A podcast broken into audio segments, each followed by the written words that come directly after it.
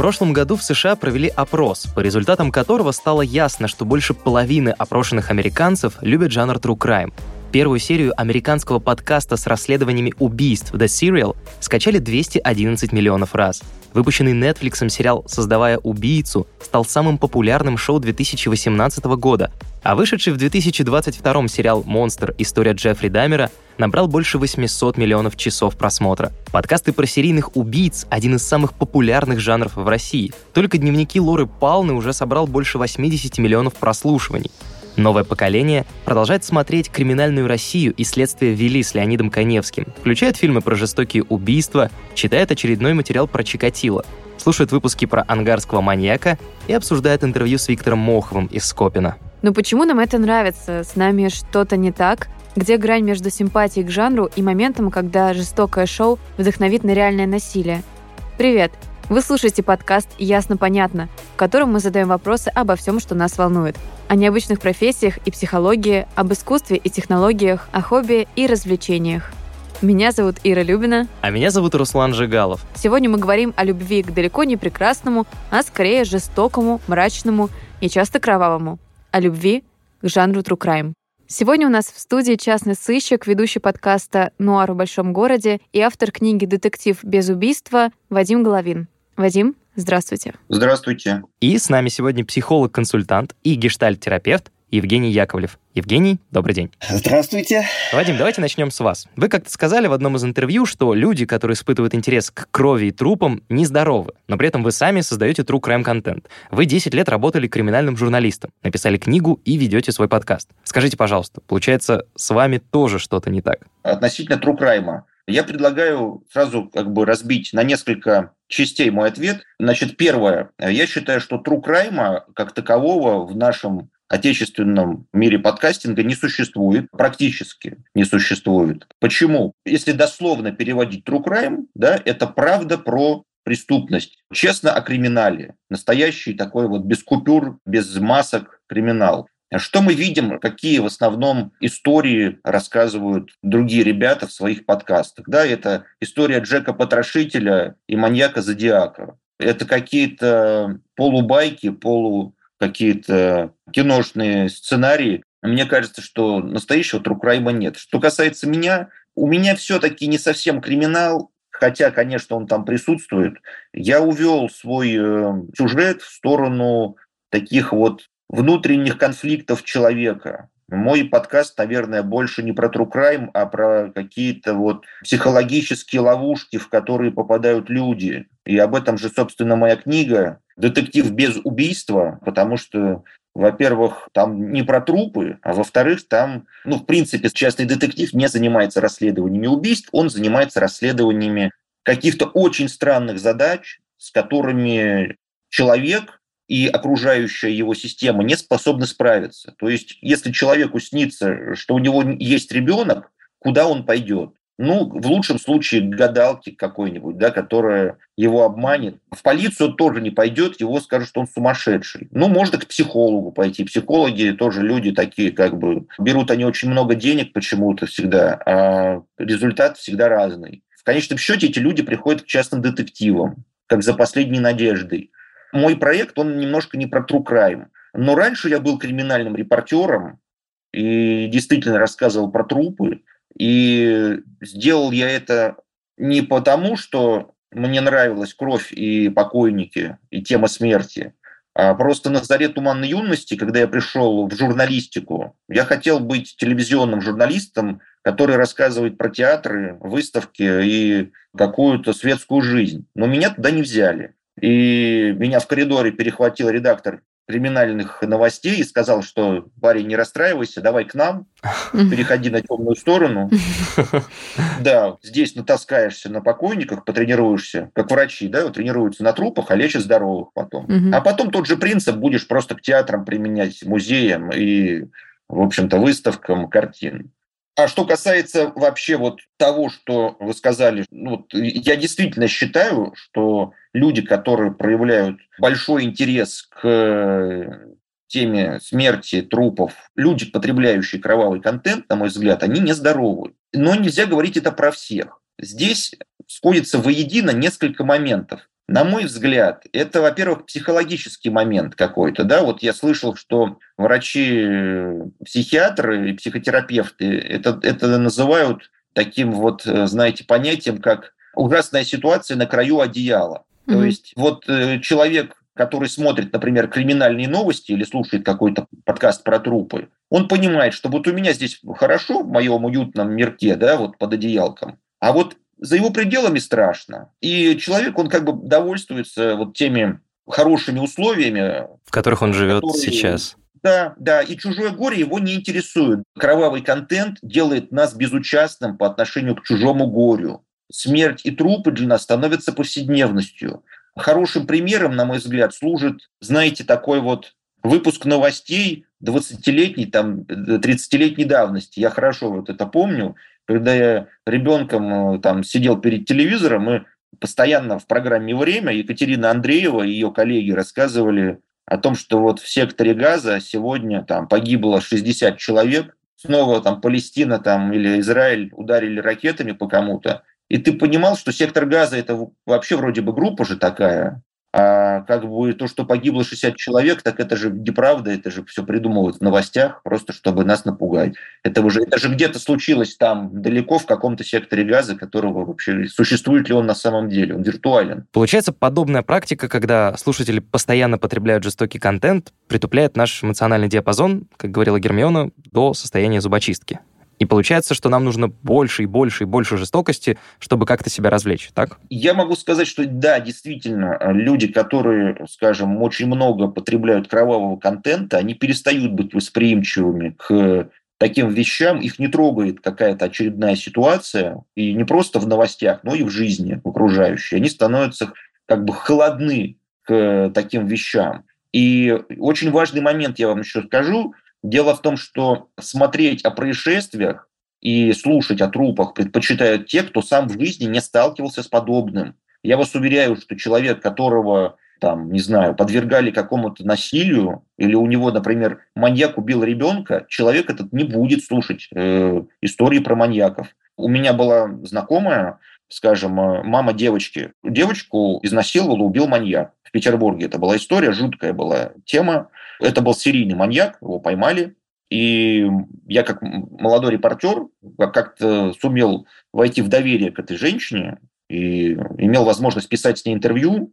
Вот, она не подпускала к себе никого, кроме меня. Видимо, как-то вот она увидела во мне какого-то человека, который действительно сочувствие проявляет. Как-то вот я еще не стал циником, видимо, до конца когда мы с ней встретились спустя много лет, мы с ней записывали интервью на тему вот этого моратория на смертную казнь, который был наложен во время правления Медведева. И я спрашивал ее мнение, потому что она сказала, что дайте мне вот этого маньяка на пять минут, оставьте меня с ним одну в комнате, и все. И я сама все сделаю голыми руками. И когда я с ней встретился для записи этого интервью, я вдруг увидел совершенно другого человека, то есть она провела над собой какие-то колоссальные усилия, она вытащила себя из ямы, она снова начала, как бы, в общем-то, личную жизнь вести, у нее появился партнер, у нее появилась э, какая-то воля к жизни, новая работа, новая профессия, потому что ей все пришлось поменять. Она развелась с мужем, ушла из прошлого коллектива, потому что ну, каждый на нее потыкал пальцем, и потому что ее видели по телевизору. Она была на всех каналах, и она, ну, в общем, не смогла больше существовать в, то, в той реальности, чтобы полностью отключиться от тех страшных событий, ей пришлось переформатировать себя. И когда я ее увидел в новом обновленном варианте, я ей сказал, вы знаете, я вот хочу сказать тост, что вы как бы очень сильный человек, вы мне очень симпатичны, но мы с вами должны будем попрощаться, потому что я тоже часть того страшного времени, из которого вы себя как бы убрали. Я часть вашего страшного прошлого. Поэтому нам придется с вами попрощаться. И вот она точно не смотрит контент про насилие и про маньяков, и про убийц. Я вас уверяю, просто уверяю. Как не смотрят его люди, например, прошедшие вот войну, люди, которые побывали, скажем, в окопах, они вряд ли будут смотреть какие-то баталии с жуткими сценами, оторванными руками и ногами. А, Вадим, кстати, да, у меня прабабушка, ей 90 лет сейчас, и она, по сути, считается ребенком войны, то есть она родилась в 32-м, получается, когда началась Великая Отечественная, ей было 9 лет. В общем, она 9-10-летним ребенком застала все эти ужасы первых лет войны, и сейчас, э, насколько я знаю, по крайней мере, моя прабабушка не особенно любит смотреть фильмы про войну. То есть э, никакие советские классические фильмы, ни уж тем более современные, она особо не переносит, да и в целом старается об этом не говорить, а если и говорит, то очень вскользь, кратко и стараясь опускать особо какие-то страшные подробности. Возможно, это как раз тот самый случай, о котором вы только что говорили, что тот, кто пережил какой-то ужас, не будет и не захочет повторять этот ужас еще раз даже в формате кино или подкаста. Ну, это правда, да. А у меня, кстати, вопрос к Евгению, чтобы продолжить нашу тему. Вот буквально накануне нашей с вами встречи мне попалось в социальных сетях очередное видео с шуткой про любовь к жанру crime. Одна героиня ролика спрашивает другую, а что бы ты хотела сказать мужчинам, которые любят играть с чувствами девушек? И вторая ей отвечает, Понимаете, девушки — это единственные существа, которые смотрят документалки про серийных убийц, чтобы расслабиться. Хотите играть с нашими чувствами? Окей. Ну и, конечно, таких видео очень много и на русском, и на английском, как и другого контента. Я хочу спросить вас именно как психолога, с чем, может быть, вот психологически связана эта потребность это тяга к подобному жанру и вообще наблюдением за жестокостью? Слушайте, у меня есть э, логические предположения. Я сейчас подумал о том, что кто-то из моих клиентов причем, да, именно из клиенток. Вот почему-то мужчины мне об этом не рассказывали, а девушки-клиентки, да. Там разные причины, разная история жизни. Но чисто логически я могу предположить, наверное, первую причину – это проживание полноты жизни. Чувства, помимо того, что они сигналы о наших потребностях, они еще и создают вообще проживание полноты жизни. Мы говорим позитивные и негативные чувства. Ну, позитивные скорее приятные, негативные условно неприятные. Но на самом деле может быть очень здорово позлиться. Может быть очень приятно поунывать, погрустить, потасковать. Есть сладость в переживании обиды и так далее. Ну, послушайте, похоже, что видя там, фильмы там, в жанре true crime, они дают попереживать какие-то чувства ну, определенного спектра страха и злости а возможно еще и э, вины и стыда за удовольствие от этого переживания. И это ну, добавляет переживание полноты жизни. В конце концов, все, что мы делаем, оно, э, с моей точки зрения, сводится, ну, приводит так или иначе к тому, чтобы мы переживали определенные чувства. Это первое. Второе, я думаю, здесь такая штука встреча с тенью.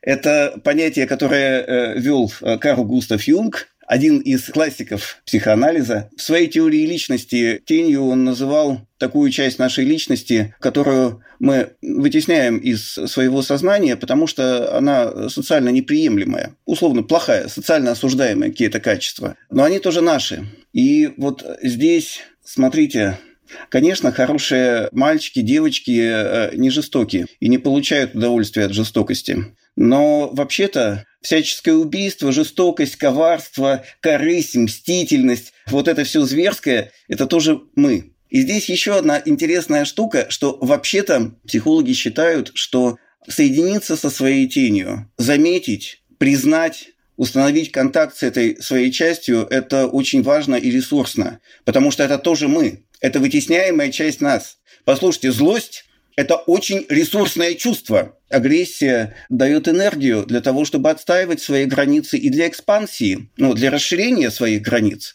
Но вот для той самой реализации своих желаний дает энергию. И есть еще одна такая стыдная и важная грань. Мы же говорим не просто про злость, мы говорим про жестокость. Мы говорим про какие-то садистические вещи. А они очень связаны с переживанием именно власти. Власть, иерархия, статус. Стихийная иерархия, она строится на нарушении личных границ другого, причем связанных с унижением, ну, таком оскорбительном нарушении. Я слышал, что один из основных блатных принципов звучит «моё не трожь». Так вот, это не только блатной принцип, это принцип стихийной, стайной, примативной иерархии вообще. Потому что, ну, как понять, кто из нас главнее? Если я могу у тебя отнять банан, но ты у меня не смеешь отнять мой банан, то обоим понятно, что один из нас выше. А если я могу тебя обматерить, а ты не смеешь меня обматерить в ответ, понятно, что мой статус выше. Если я могу тебя пнуть, но ты не смеешь меня пнуть в ответ, понятно, что мой статус выше. И вот эти переживания, Господи, сколько таких переживаний у детей, у подростков, у взрослых людей. Ну, мир ограничивает нас – чем больше мир ограничивает нас, чем больше мы стеснены как-то, чем больше у нас вот этой, ну, какой-то, ну, желание отыграться. Это переживание очень интересное. Это переживание, оно вообще где-то соприкосновение с переживанием божественности. Смотрите, я сейчас говорю не в эзотерическом смысле. Это очень точное, ну, э, такое описание, ну, такое достаточно пиковое. Это власть над э, жизнью и смертью. Когда человек может безнаказанно истязать или убивать, мучить безнаказанно другого человека – это вообще переживание, но это власть на уровне власти Бога, потому что это про жизнь и смерть. Я здесь предложил бы углубиться. Я считаю, что здесь нужно оперировать такими понятиями, как некий садомазохизм, как некие какие-то низменные желания тайные, которые живут в нас, в людях. Я вот, поработав именно как частным детективом, увидел вот эту изнанку, потому что когда я был репортером, я работал больше на, ну, скажем, на поиск информации. А когда я стал детективом, я стал работать больше на поиск ответов внутри людей. То есть я стал углубляться вот в человека, пытаться понять, о чем он живет, что у него в голове вообще, что у него там, не знаю, в детстве происходило с ним. Иногда приходится очень глубоко уходить и изучать человека очень-очень детально. И, mm-hmm. ну, это не моего клиента, а, а, как правило, оппонента, да, то есть если ко мне приходят там, по, знаете, таким сексуальным темам очень часто люди приходят. Приходит мужик, говорит, вы знаете, у моя жена вот она... Кажется, мне изменяет, да, нужно... Она не просто, она не просто изменяет, она в извращенной форме спит с каким-то непонятным человеком, называет его своим господином, а себя там его какой-то рабыней. Она играет в эту игру, и я уже так понял, 7 лет подряд. Вот, и как с этим быть, я не знаю. Вау, это вы сейчас реальный случай описываете из вашей практики? Да. 7 лет. Вау. Да, да, да, да, да. Да. Такое, честно, не придумаешь специально. ну. Там оппонент у меня был, ну, моего клиента, оппонент был каким-то механиком в депо метрополитена. Угу. И в той жизни он был обычным механиком депо. В своей интимной жизни он был господином, который строго наказывал вот каких-то своих рабынь, у него их было несколько. И мне пришлось реально погрузиться вот в эту тему БДСМ, чтобы, в общем-то, понять смысл этого жанра, что туда людей приводит и насколько реально эту женщину оттуда спасти. То есть вы не только как бы частный случай отдельно рассматривали, вы в общем решили этот феномен как-то исследовать, чтобы понять, что там привлекает? Ну да, потому что я, скажем, сам далек от этого всего, и пришлось реально в это все погрузиться, а то, что мы видим там в красивых фильмах и книжках на тему БДСМ, это все, скажем, такая полуромантическая ерунда, которая не имеет ничего общего с реальностью. И то, что увидел я, это жуткое совершенно зрелище. Это ну, я не хочу показаться каким-то ханжой, там, каким-то, знаете, таким вот э, неотесанным таким человеком. Нет, просто, ну, скажем... Ну, не 50 оттенков это... серого совсем, да?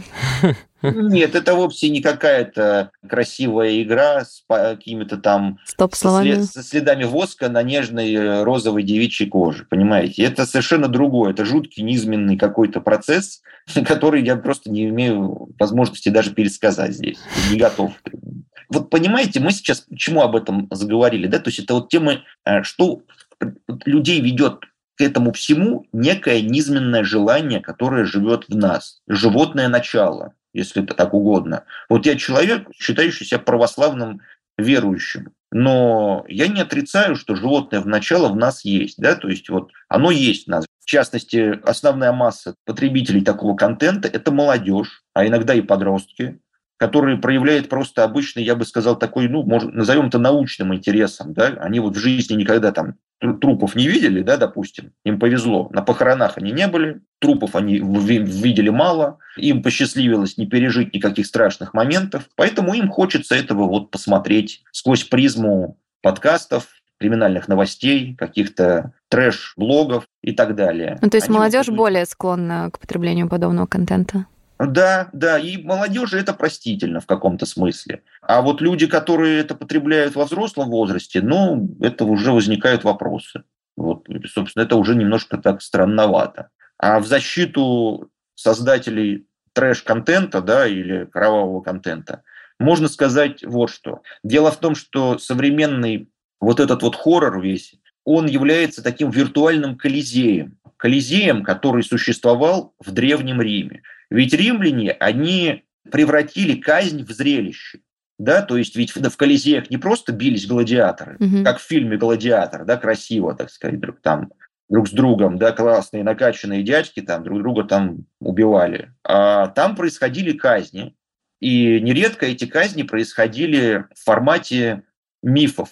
То есть здесь мы что видим? Если взять вот телепрограммы или подкасты, в которых вот используются какие-то подлинные видеосъемки или какие-то факты преступлений, это тот же самый Колизей в другой обертке. То есть он более гуманный. Он более гуманный. То есть ты в уютной пижаме с любимым питомцем на диване можешь слушать историю о том, как маньяк убивал и расчленял людей. Одной рукой ты будешь гладить свою собачку, на ногах у тебя будут такие тапочки, единороги мягкие.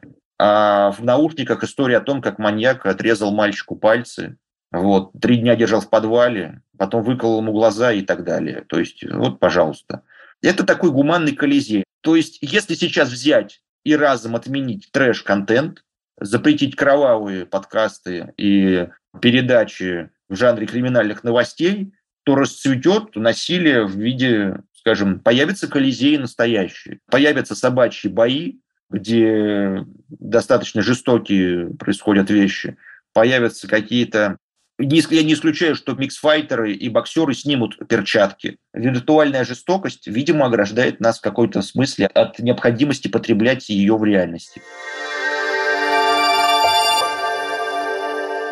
Евгений, а вот с точки зрения психолога, получается, ты, когда все это смотришь, ты переступаешь некие социальные нормы без особых последствий для себя. То есть ты слушаешь подкаст про маньяков, смотришь там видео, фильм и так далее, перекладываешь на себя как бы часть его личности, вживаешься в эту роль и оказываешь на самого себя терапевтический эффект, даешь себе немножко воли. Ну, по крайней мере, у меня так сложилась эта картинка. Имеет право на жизнь такая точка зрения или нет? Да, это, безусловно, в какой-то степени отыгрывание в безопасной форме. И здесь есть еще одна грань. Это поддерживает иллюзию контроля. Человек, который э, смотрит такое видео, он же знает, что либо преступник э, будет как-то разоблачен и наказан, либо но даже если ничего такого не произойдет, видео закончится.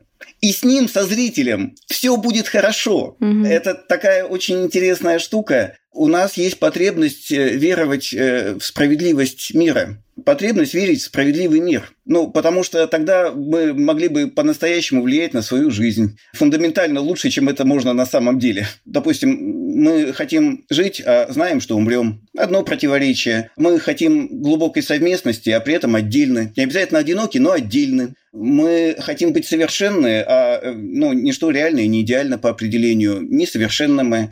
Мы хотим, чтобы жизнь имела смысл, а похоже, что она объективного смысла не имеет. Ну, можно поверить, если ты религиозный человек, но вообще похоже, что смысл мы сами себе создаем временное. И одно из этих противоречий как раз в то, что мы хотим контролировать свою жизнь, хотим, чтобы мир был справедлив, а он несправедлив. И вот тогда смотрите, что бы ни творилось на экране, когда человек смотрит видео этого жанра, что бы там ни творили маньяки и убийцы, скорее всего, их настигнет справедливое возмездие там раньше или позже. А если и нет, то с нами-то лично все будет хорошо. Ну, это предсказуемо. Мы включили видео, и оно завершилось. Ну вот, вся жуть осталась там. Но ведь это же справедливо, что со мной-то ничего не случилось.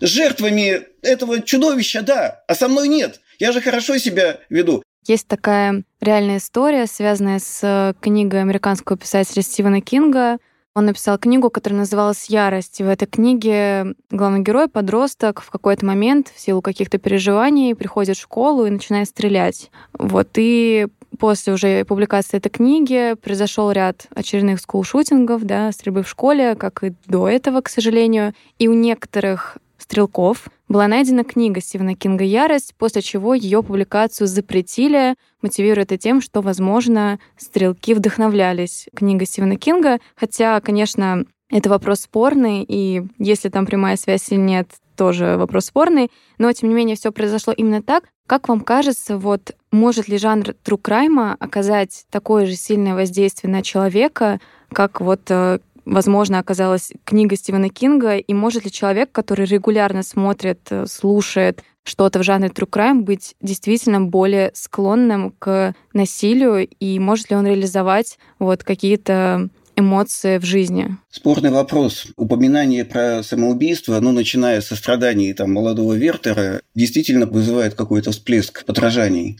Что касается жестокости, допустим, в компьютерных играх или о которой человек читает, вообще то, что я читал в учебниках по социальной психологии, вроде бы эксперименты показывают, что нет. Но опять, я тут не буду однозначно как-то утверждать, потому что нередко мнения академиков расходятся, равно уважаемых. Точно так же, как, допустим, в Японии всякие манги про там, порнографические, доступные там, детям и подросткам, подростков не повышают там процент изнасилований, скорее наоборот. Я, знаете, подумал, когда вы говорили про э, сюжет книги «Ярость», ну, послушайте, я точно вспоминаю, как много раз я ну, вполне домашний мальчик, интроверт, меланхолик такой, ну, не очень общительный. Сколько раз я представлял себе, что я как-то убиваю, мучаю своих обидчиков. Ну, как и многие, я думаю. Как и многие, да, вполне вероятно. У меня есть подозрение, что все, не все позволяют себе это как-то хорошо осознавать и помнить. Угу. Действительно, психоаналитическая модель говорит о вытеснении слишком тревожных для нас каких-то мыслей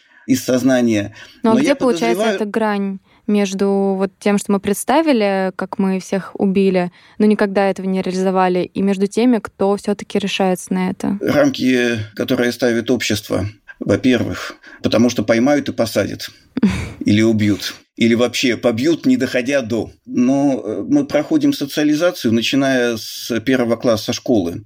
Ну, такой вообще первый кризис социализации, пусть не в такой широкой степени, но проходим социализацию раньше, так или иначе. Когда ребенок, даже не ходя в детский сад, взаимодействует с другими детьми на детской площадке, это уже социализация в какой-то степени. Мы, как вид, биолого-социальный вид, эволюционные психологи об этом говорят. Поэтому та социализация, в которой мы растем, в общем-то, нас неплохо в этом плане ограничивает. Мы достаточно реалистичны. Вот эти рамки социализации держат, потому что ты понимаешь, что через очень многое э, пришлось бы переступить и с очень многим встретиться. И это страшно. И этот страх тоже как часть реальности. С одной стороны, те эмоции, которые мы переживаем, связанные со злостью, с ненавистью, с яростью, с гневом и желание жестоко отомстить, покарать. А с другой стороны, страх, я не знаю, там можно говорить трусость, можно говорить осмотрительность, но тоже ну, контакт с реальностью. Поэтому вообще, если говорить о развитии, о зрелости, о воспитании,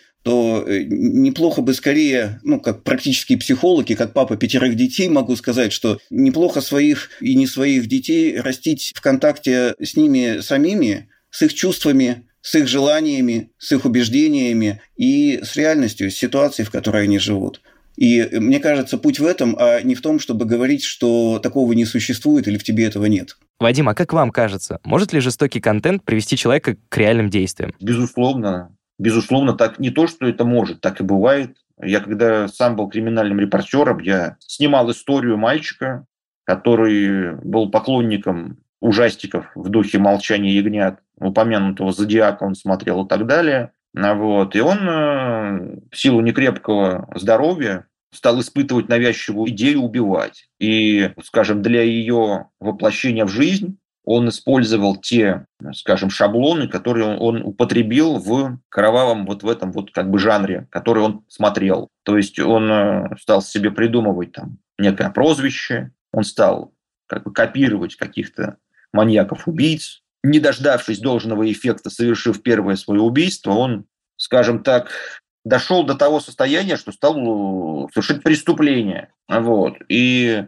мальчик, э, он был поклонником вот э, как бы таких хоррор-фильмов и фильмов про маньяков. И когда он совершил свое первое убийство, он, э, скажем, не получил должного эффекта, который ожидал. В частности, рассчитывал, что о нем будут писать журналисты. Этого не случилось. Он написал письмо, которое опустил в ящик для пожертвований ближайшей церкви. Он разрисовал это письмо такими детскими черепушками и какими-то жуткими картинками и написал там текст, что это я совершил, дескать, убийство там в таком-то, таком-то дворе, по такому-то адресу. Вот. Я, дескать, есть воплощение зла, хочу, чтобы обо мне написали в газете. Скобочка «Комсомольская правда» была написана почему-то. Видимо, любимая газета его бабушки. А про себя он сказал, что если мне журналисты дадут прозвище, я хочу, чтобы это было прозвище «Выползень», потому что у каждого уважающего себя маньяка должно быть прозвище, которое ему дают. Он хотел, чтобы это было «Выползень». А я, как поклонник э, секретных материалов в прошлом, могу сказать, что «Выползень» – это была одна из серий, так называлась какого-то первого там, или второго сезона, я не помню. Это серия про какого-то получеловека, полу какого-то монстра, который раз в сколько-то лет ел человеческую печень. Вот, он ел эту печень и дальше спокойно жил себе до тех пор, пока ему опять не хотелось этой печени. То есть вот это все в голове у ребенка, в общем-то, образовалось в силу двух причин. В силу некрепкой психики и в силу потребления вот этих вот как бы фильмов. Собственно говоря, он стал просто по шаблону действовать. Как действовали маньяки, он стал это шаблонизировать. Вадим, ну тут на самом деле вот исходя из ваших слов, такая довольно двоякая ситуация получается. То есть, с одной стороны, подобный контент, он дает нам возможность насладиться этим зрелищем, да, вот кровавым и ужасным. А с другой стороны, он триггерит и активизирует, вдохновляет на какие-то реальные вещи. И то есть, э, опять же, вот, вот она плохая сторона такого контента. Ну, то есть ты имеешь в виду, где эта грань? Да, где вот эта грань между... между наблюдением и действием. Как, как соблюсти контент-мейкером баланс, чтобы никого не вдохновить и при этом остаться в каких-то, в рамках приличий, не знаю дать какой-то Ответ мысль? очень простой. Ну, я контент-мейкерам никаких не могу ограничений дать, потому что здесь, знаете, можно провести аналогию очень простую. Вот контент-мейкер – это производитель или продавец алкоголя, допустим, да? Ну, предположим. А угу. Те, кто это слушают, это потребители алкоголя. Так вот, э, как правило, все претензии в конечном счете к потребителям, да, то есть ведь, как правило, преступления под действием алкоголя совершают кто? Потребители, а не производители, правильно? Поэтому нужно как бы начинать вот все-таки с потребления, да, с потребителя. То есть угу. я бы, наверное, скорее вот с этой стороны бы зашел. То есть слушатель, зритель, потребитель, он первее стоит в этой да, цепочке да, действий. Да, но если каждый день ходить в алкомаркет круглосуточный около дома, то ну, можно просто стать алкоголиком и под, в результате алкогольной зависимости совершить преступление или, там, не знаю, поймать белую горячку и в результате белой горячки совершить преступление, например. Или начать пьяному там, кататься на машине э, и так далее. Ну, это тут можно нафантазировать многое. Поэтому выпивать лучше по праздникам, с хорошей закуской, за столом, в небольших количествах. Евгений, а вы что думаете насчет контент-мейкеров, режиссеров, которые снимают такие фильмы, авторов статей, создателей подкастов. Может ли быть такое, что авторы превратятся в алкоголиков, как метафорично выразился Вадим, и подсядут на жестокий контент, точнее, на его создание? Я предполагаю, что здесь большой спектр. Я думаю, что очень большая часть – это бизнес и ничего личного. Ну, то есть они знают, что люди это слушают, и вполне вероятно просто могут попадать в ногу со временем. Особо, да. может быть, даже не интересуясь этой темой. Да, вполне как вариант, что совершенно может не говорить о какой-то там психопатологии и так далее. Это вполне может быть отдушено для легализации ну, вот того, о чем мы сегодня говорили, какой-то своей там, жестокой части и для чувства контроля, переживания того, что я все это контролирую, я эту тему контролирую, угу. я в ней дока, я вообще сам это все снимаю и режиссирую. То есть, и опять это то, означает, та что это со мной не случится. Да? То же самое, та же самая ситуация, что и со слушателями, просто немножко э, в обратной перспективе. То есть ты это слушаешь, потому что ты контролируешь и понимаешь, что это с тобой не случится, и ты это снимаешь или монтируешь, потому что ты знаешь, что с тобой это не случится, но при этом тоже даешь себе какую-то волю ассоциации с этими героями. Да, и я еще думаю о том, что, может быть, несколько больший процент может быть людей с той или иной пограничностью. Опять, чтобы не ударяться э, в психоанализ, это такая психоаналитическая концепция пограничности, что вот есть такая невротичная организация личности, это, ну, в принципе, здоровый человек, у которого есть внутренние конфликты, и это вообще здоровье, потому что, ну, внутренние противоречия есть у нас у всех, наша психика так построена. И тогда человек удерживает вот эту противоречивость, что во мне есть и то, и другое, что и в другом тоже, который, может быть, ну, э, очень от меня отличается, но в нем тоже есть и светлое, и темное.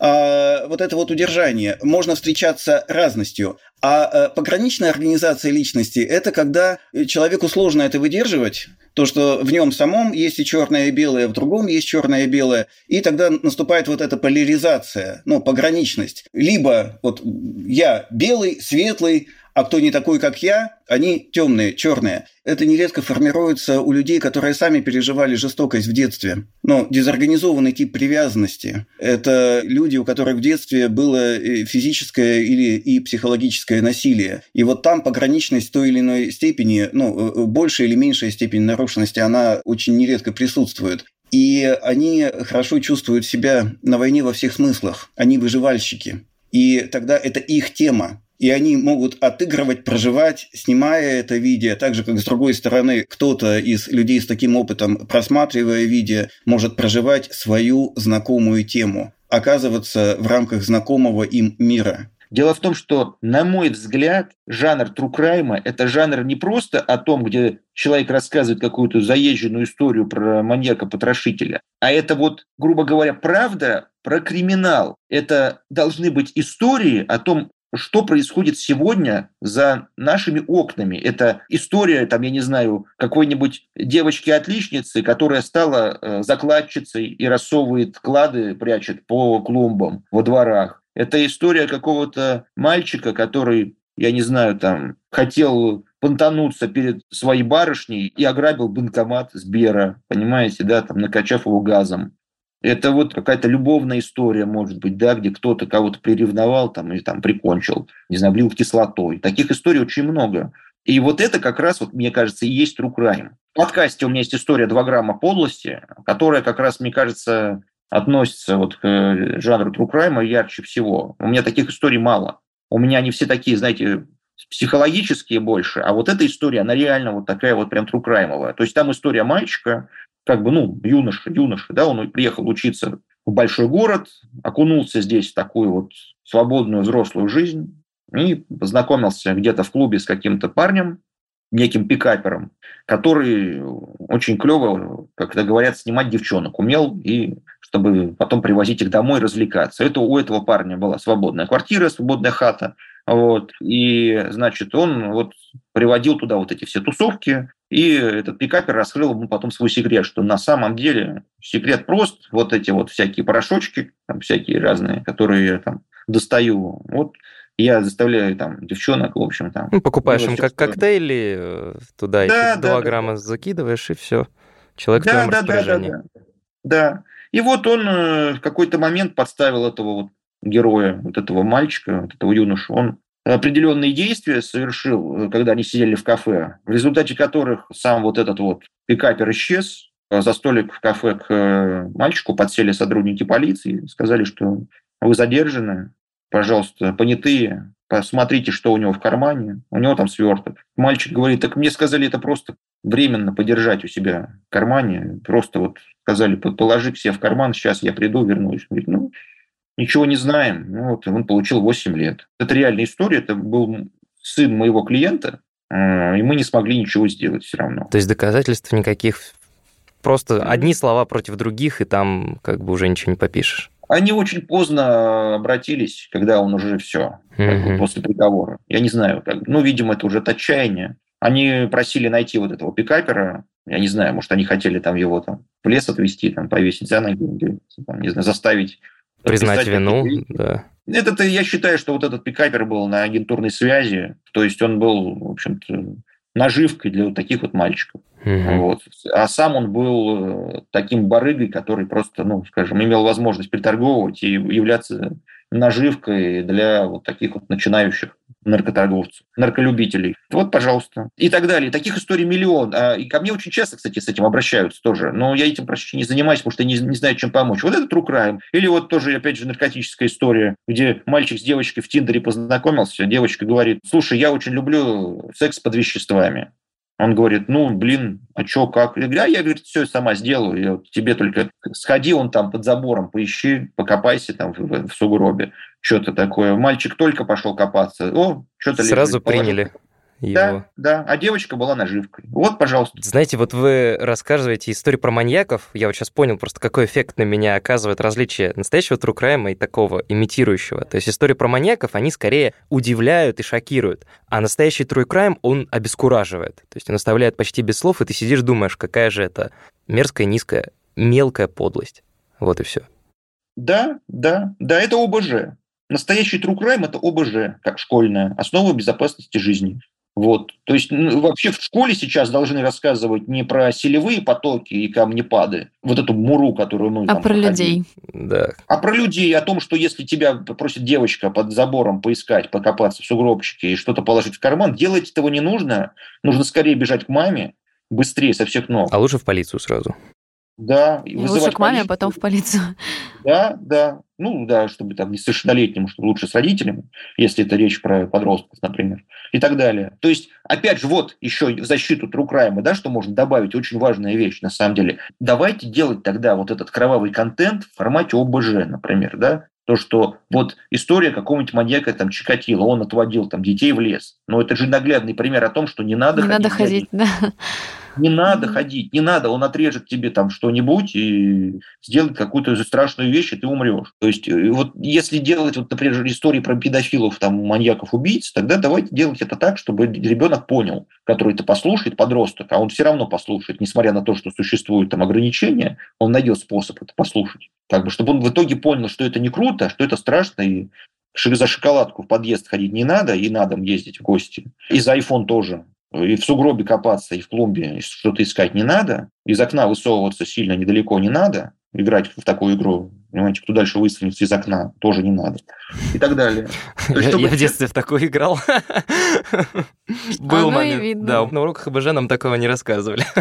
На этой оптимистичной ноте мы заканчиваем первый выпуск нового сезона подкаста «Ясно-понятно». Сегодня у нас в студии были частный сыщик, ведущий подкаста «Нуар в большом городе» и автор книги «Детектив без убийства» Вадим Головин и психолог-консультант и гештальт-терапевт Евгений Яковлев – Вадим, Евгений, спасибо вам огромное, что согласились с нами поговорить. А я напоминаю для наших слушателей, что наш подкаст «Ясно понятно» можно слушать на сайте ria.ru, в приложении Яндекс Музыка, в приложении CastBox, в Apple подкастах, в Google подкастах и на любой другой платформе, где вам удобно нас слушать. И до встречи на следующей неделе.